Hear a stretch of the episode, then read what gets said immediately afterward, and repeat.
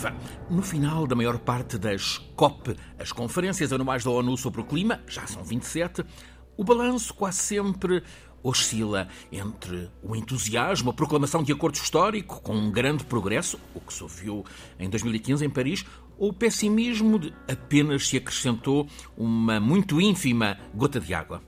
Agora, professor Filipe Duarte Santos, nesta COP27 em Sharm el-Sheikh, no Egito, após dia e meio de prolongamento em relação ao prazo previsto, foi anunciado, já alta madrugada de domingo, um final feliz, eh, como nos filmes de Hollywood. No entanto, os tímidos aplausos das centenas de delegados presentes no auditório sugerem que a maioria deles não ficou nada convencida. E o professor? De facto, uh, esta COP não, não vai ficar para a história como das que tiveram resultados mais positivos. Um, evidentemente que é sempre importante que os países eh, se reúnam e, e negociem e, e, façam um debate, mas uh, realmente os resultados são bastante magros, uh, enfim, comparado com outras COPs e, e, sobretudo, comparado com a dimensão do problema que a humanidade tem pela frente. Professor Filipe Duarte Santos conduz-nos todas as semanas neste programa, à escala do clima, e este é o 55º episódio, e esta edição é totalmente dedicada ao balanço da COP27. Professor, o anúncio de um acordo para o financiamento dos países mais vulneráveis, jeito de compensação pelos danos causados pelas alterações climáticas, tem sido nestes dias valorizado como o êxito desta COP27. Foi conseguido já no final dos prolongamentos, quando uh, até essa uh, ambição de indemnização por perdas e danos parecia perdida, mas de facto este mesmo este acordo uh, está por regulamentar, não se sabe quem é que pode receber esse financiamento, quem é que pode ser classificado de mais vulnerável, quando, em suma, é uma promessa, mas com muito pouco de concreto, professor. Uh, sim, por enquanto é, é, essa enfim, a análise que se pode fazer.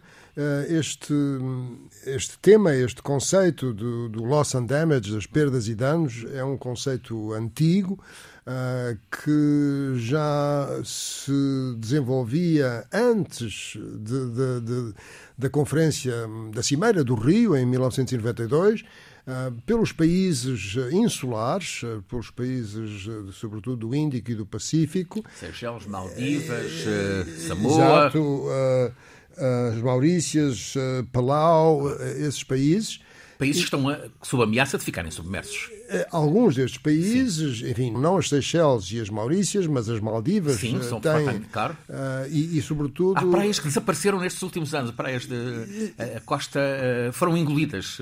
Exato, porque no Pacífico e também no Índico são, são, um, são recifes de, de corais, são uhum. chamados atóis, que, enfim, com uma subida rápida do nível médio do mar, se, não, não é possível viver lá, porque uh, os, os, aquíferos uh, ficam contaminados com claro. a, água salgada. São subtuosos, mas, mas perdem-se. exatamente.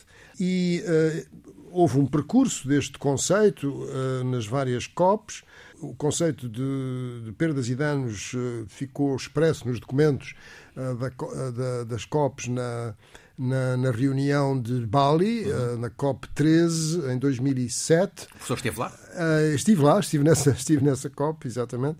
E depois uh, acabou por se desenhar e aprovar o chamado Mecanismo Internacional de Varsóvia para as perdas e danos, mas tudo isto ainda a nível de, enfim, de textos, sem expressão prática, sem sem que houvesse qualquer hipótese de financiamento, porque houve uma enorme resistência ao longo de todos estes anos dos países um, mais desenvolvidos, as economias avançadas, em financiarem eh, este, eh, estas perdas e danos que que resultam da, da, incapacidade dos países de se adaptarem e, portanto, eh, são vítimas de enfim, como aconteceu, de, de, de, danos muito pronunciados e também vítimas humanas, como aconteceu com o Paquistão, onde houve uh, ah, 1.700 vítimas este, este verão, 600 crianças, 33 milhões de pessoas desalojadas, 1,8 milhões de casas danificadas, centenas de milhares de cabeças de gado perdidas, culturas arruinadas e calcula-se que uh, todos estes estas consequências têm um custo que, se, que, foi estimado em 40 mil milhões de dólares de prejuízos. Portanto, mais de um terço uh, do, do, fundo que está uh, alocado para as perdas e danos. Exato, está a ver? Quer dizer, portanto, há, há, há países que já se disponibilizaram para financiar estas uhum. perdas e danos.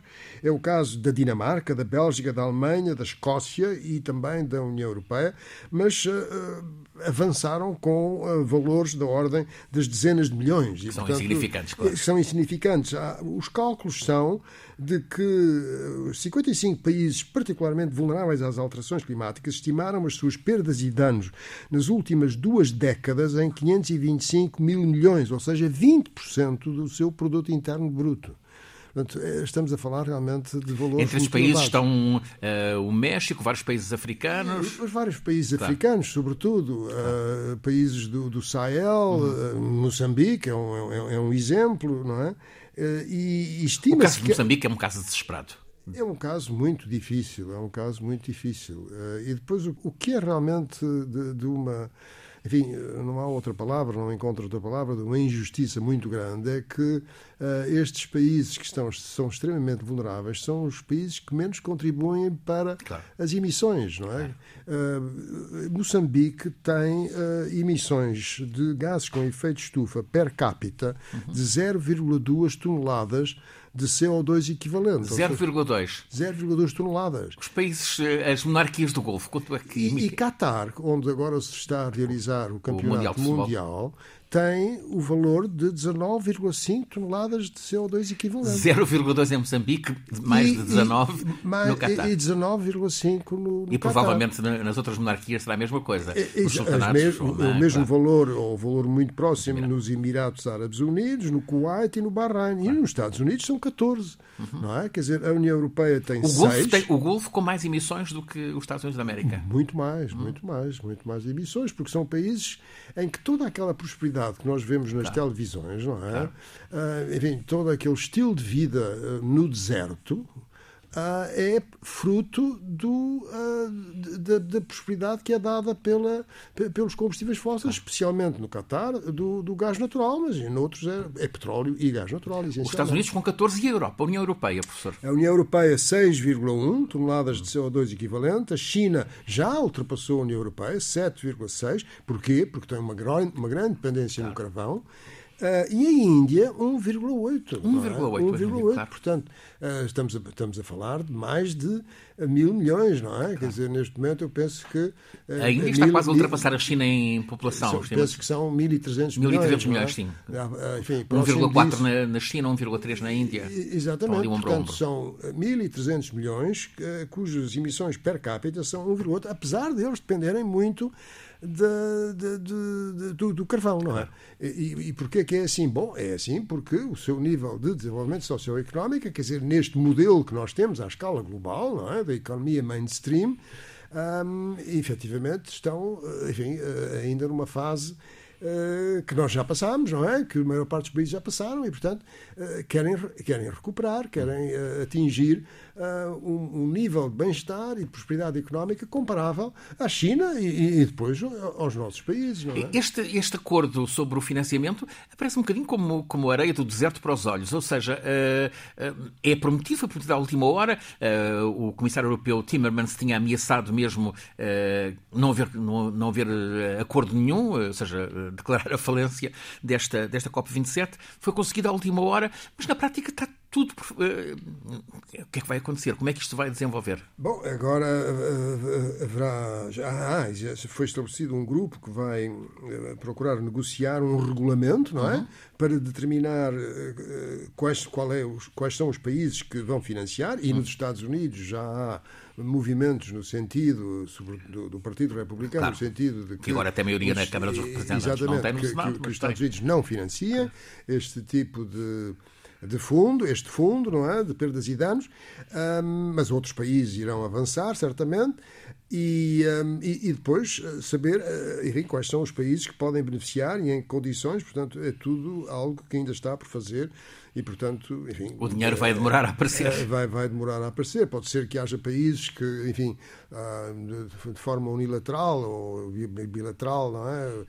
Avancem, avancem para dar apoio, mas através do, ah, do, do, dos mecanismos das Nações Unidas é algo que ainda vai ainda vai, vai levar bastante tempo uh, e, e, o financiamento, aquilo que foi acordado no tal uh, mecanismo internacional de Varsóvia para as perdas e danos é seguros, reabilitação e compensação e gestão do risco, não é? São Isso foi na Conferência de Varsóvia de 2000 de Varsóvia de uh, a COP 19 uh, que ah, portanto, deixa ver, 6 há foi em 2013. 2013. A grande frustração nesta COP27 passa pela, pela ambição de redução de emissões, e sem essa redução, professor, eh, ficamos. Eh, a ideia é que ficamos apenas com um penso rápido, mas o mal que causa a febre do planeta continua a agravar-se cada vez mais. Sim, os, as, as, projeções que se fazem para o valor das emissões de gases com efeito de estufa uh, no ano 2022 uh, são que, e, e estamos próximos do fim do ano, portanto são estimativas, uh, depois haverá que as confirmar de uma forma enfim, mais definitiva, mas essas emissões irão atingir muito provavelmente 37,5 mil milhões de toneladas de CO2 um, o que representa um per capita no mundo, não é? Somos já uh, eh, 8 mil milhões de, de, pessoas no mundo, de 4,68, uh, eh, e isto representa um aumento uh, de 1% relativamente a 2021. Uh, Recorde-se que com a, a pandemia da Covid-19 houve um decréscimo de 19 para 20, de 5%, uhum. uma coisa que nunca se tinha passado é absolutamente inédito na história de, destes, destes temas, destes assuntos. Mas isso foi recuperado, foi recuperado para 2021 e 2021 para 2022 uh, houve um aumento de 1%. Estaremos, portanto, com, com níveis máximos. Eh, como? Perdão. Estamos, portanto, com, com níveis Sim, máximos. Sim, este valor de 37,5 mil milhões de toneladas de CO2 uh, é um valor uh, recorde. É inimaginável o que é, o, que é essa dimensão de 37,5 mil milhões. são cidades inteiras com os prédios todos, com os arranha-céus. É uma, é, um, é uma quantidade imensa. É, é, é realmente uma quantidade muito grande o, o, aumento que houve, eh, quer dizer, eh, foi diferenciado nos vários países. Houve países em que houve uma diminuição das uhum. emissões. Portanto, Quem são esses bem comportados? A, a, nível global, houve um aumento de 1%. Na China, houve uma diminuição de 0,9% uhum. devido ao confinamento. Enfim, eh, digamos. A China, forma... apesar de tudo, faz um esforço. A China faz um esforço. A China tem a maior indústria de, de energias renováveis do uhum, mundo, uhum. mas tem uma enorme dependência nos, no, no, no, carvão e não vai, eh, enfim, na, na sua acessão de prejudicar, claro. não é? Tirar não as vai da pobreza. prejudicar claro. uh, uh, uh, o crescimento económico devido a este problema. Quer claro. dizer, vai fazer a transição, mas sem prejudicar. Faz o possível, mas... Claro. Faz o possível, mas sem prejudicar. E é isso que vão fazer e é isso que vai, vão fazer uh, muitos países com economias emergentes que uhum. olham para a China como um modelo. Claro. Porque realmente a China, nos últimos, uh, nas últimas mais de três décadas, teve uh, verdadeiramente um milagre económico. Claro, crescimento que... espantoso, embora neste último ano tenha desacelerado bastante, mas, mas, mas sempre a crescer. E, que foi potenciado através de um modelo baseado, sobretudo, nas exportações, com o facto da China tornar-se membro da Organização do Comércio Mundial. O OMC. Uh, e muitos países olham para a China como um modelo e querem seguir esse modelo. E para isso é necessário aumentar muito o consumo de energia nesses países per capita, o consumo de energia per capita. E, portanto, hum, a oferta desse, desse, dessa necessidade de consumo de energia for, forem combustíveis fósseis, temos de facto aqui assim um problema eh, gigante que eh, os países, uh, os países ricos, digamos assim, os países mais desenvolvidos estão perfeitamente conscientes e, portanto, o que é que é necessário? É necessário um financiamento gigante para ajudar esses países a fazerem a transição energética, ao mesmo tempo que dão esse salto, esse salto económico.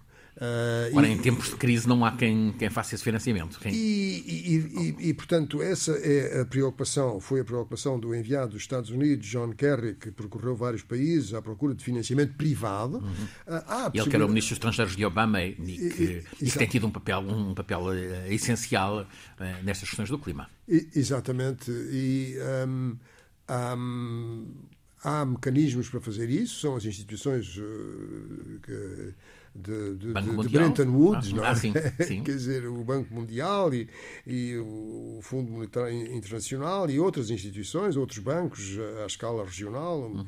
Um, mas uh, o, que acontece é que, uh, e também particulares, quer dizer, os fundos, os fundos uh, os fundos de investimento uh, das pessoas séniores, não é? Uh, mas é preciso que isso dê um rendimento, não é? Quer dizer, estar a investir em painéis solares no Senegal, não é?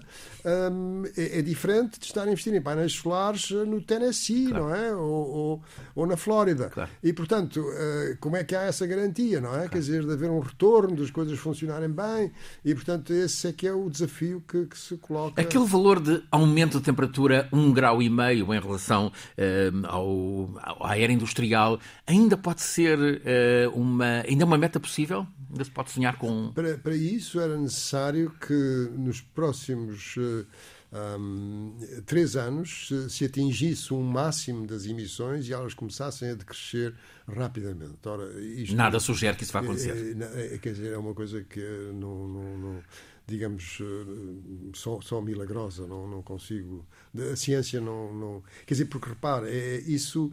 Um, a, a, ao ritmo que as coisas estão a passar, ao ritmo lento, digamos assim, desta transição energética, que, que se está a fazer. Quer dizer, atenção, está-se a fazer. Uhum. A União Europeia está muito mais apostada neste processo. Mas, quer dizer, os países desenvolvidos representam uma fração pequena claro. do problema. Quer dizer, o problema está, sobretudo, nos países fora da OCDE, eh, que têm perspectivas, têm crescer, agendas querem... de desenvolvimento claro, claro. que são. E é legítimo? E que são inteiramente legítimas, têm agendas de desenvolvimento para as quais é necessário consumir muita energia, no modelo que temos, não é? E, portanto, onde é que está essa energia? Quer dizer, e, e, e, a energia que está acessível é carvão, que ainda existe muito carvão, muito carvão. Uh, portanto. Uh, para cumprir um grau e meio era necessário uh, algo que enfim, que não é realista uh, neste momento, não é? António Guterres, na, em Sharm el-Sheikh, usou a imagem de uh, estarmos a avançar numa autoestrada para a catástrofe, para a calamidade. É, é uma ameaça que, que, de facto, é um risco que estamos confrontados. Bom, eu de facto não tenho capacidade nenhuma não é, de prever aquilo que vai acontecer, mas mas de facto uh, há, não é bom. Há, há, várias, há várias coisas que se podem passar. Uma delas é a possibilidade da geoengenharia, não é? Hum. Geoengenharia? Geoengenharia, e isso daria provavelmente para um programa, mas uh, quer dizer, no fundo é, é provocar uma intervenção. Uh, é uma coisa que eu tenho estudado e já tenho no meu último livro tenho dois capítulos sobre esse tema um, a formação inicial do professor é a geofísica. Uh, sim, é um, é um tema que, eh, enfim, que, que, me tem interessado. Um, e, no fundo, é uh, provocar uma nova intervenção sobre o sistema climático. Quer dizer, nós estamos a provocar uma, uma intervenção que é emissões de gases com efeito estufa para a atmosfera. Uhum. Bom, então isso está a provocar. Uh, uma mudança climática que uh, tem aspectos gravosos. É? Então, o que é que se pode fazer? Bom, vamos fazer uma segunda intervenção.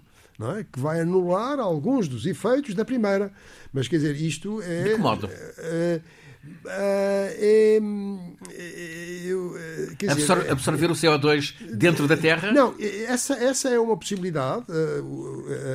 Portanto, a captura Captar. do CO2 uhum. da atmosfera por meios químicos é uma coisa que já se sabe fazer e que faz parte, digamos, da panóplia de, de, de, de metodologias que vai ser necessário usar, são as chamadas emissões negativas, uhum. não é? Por exemplo, eh, nas, nas no, na produção de cimento, não é? Nas cimenteiras, uh, numa fase final para caminhar para a descarbonização total, uh, pode-se capturar o CO2 que é emitido nessas cimenteiras e depois o CO2 pode ser utilizado uh, juntamente com o hidrogênio verde e podem-se produzir com combustíveis líquidos. Portanto, tudo isso é possível, mas, mas isso, digamos que não é propriamente uma intervenção de larga escala sobre o sistema climático. Uma intervenção de larga escala sobre o sistema climático uh, seria, seriam outras coisas, mas tenho a impressão que será melhor. Muito, é muito disso. complexo. Não, e não está no horizonte, não são soluções que estejam no horizonte. É, quer dizer, é, é, é algo que uh, pessoalmente acho que, que não devíamos ir por esse caminho. Acho que não devíamos ir por esse caminho, uh, é controverso. Um, a Convenção quadro, a Convenção sobre a diversidade biológica um, uh, decidiu, um, através de uma votação, a fazer uma moratória nas experiências uh, na atmosfera relativas a essa, essa, possível tecnologia. E, portanto, é uma coisa que está dormente, mas há muitas publicações científicas sobre isso. E, enfim, não sei em que medida é que isso poderá uh, enfim, uh, passar para, para a ribalta, não é? Uhum. não faço ideia. Estamos na, na Europa no, no inverno, a chuva tornou-se abundante, mas há três meses estávamos com seca extrema e com os incêndios e com a canícula, ou seja, uh, continua a perspectiva de, no ano que vem, termos um, um cenário semelhante, um quadro semelhante.